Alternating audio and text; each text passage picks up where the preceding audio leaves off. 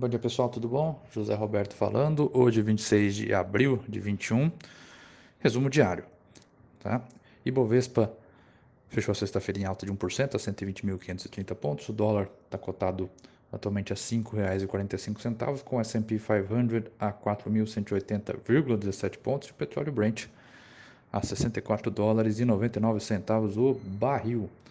No Brasil, destaque da última semana, resolução do impasse em relação ao orçamento de 2021, com a sanção por vetos parciais do presidente Bolsonaro, mantendo o acordo que havia sido firmado com o Congresso. Segundo o time de política da XP, a decisão foi efetiva para reequilibrar o orçamento, reduzindo o risco de execução para o restante desse ano.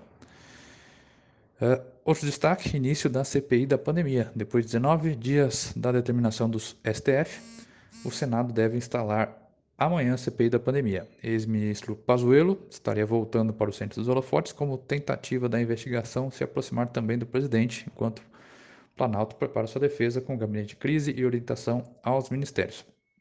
Segundo o time de política da XP, tendência é que a CPI congestione a agenda do Congresso e deixe o Planalto mais exposto em outras negociações.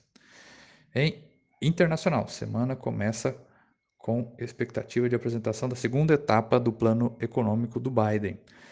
O projeto das famílias americanas, estimado em 1 tri de dólares, ah, deve incluir ainda aumentos tributários significativos para os mais ricos, tema que foi assunto de debate no fim da semana passada, Segundo autoridades, o aumento afetaria apenas 0,3% da população americana.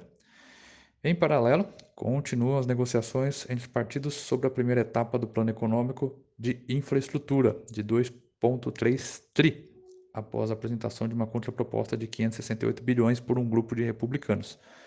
Segundo parlamentares de centro, as conversas ainda são incipientes, mas alguns avanços foram registrados. Ok, pessoal?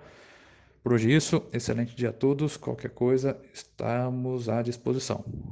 Um abraço.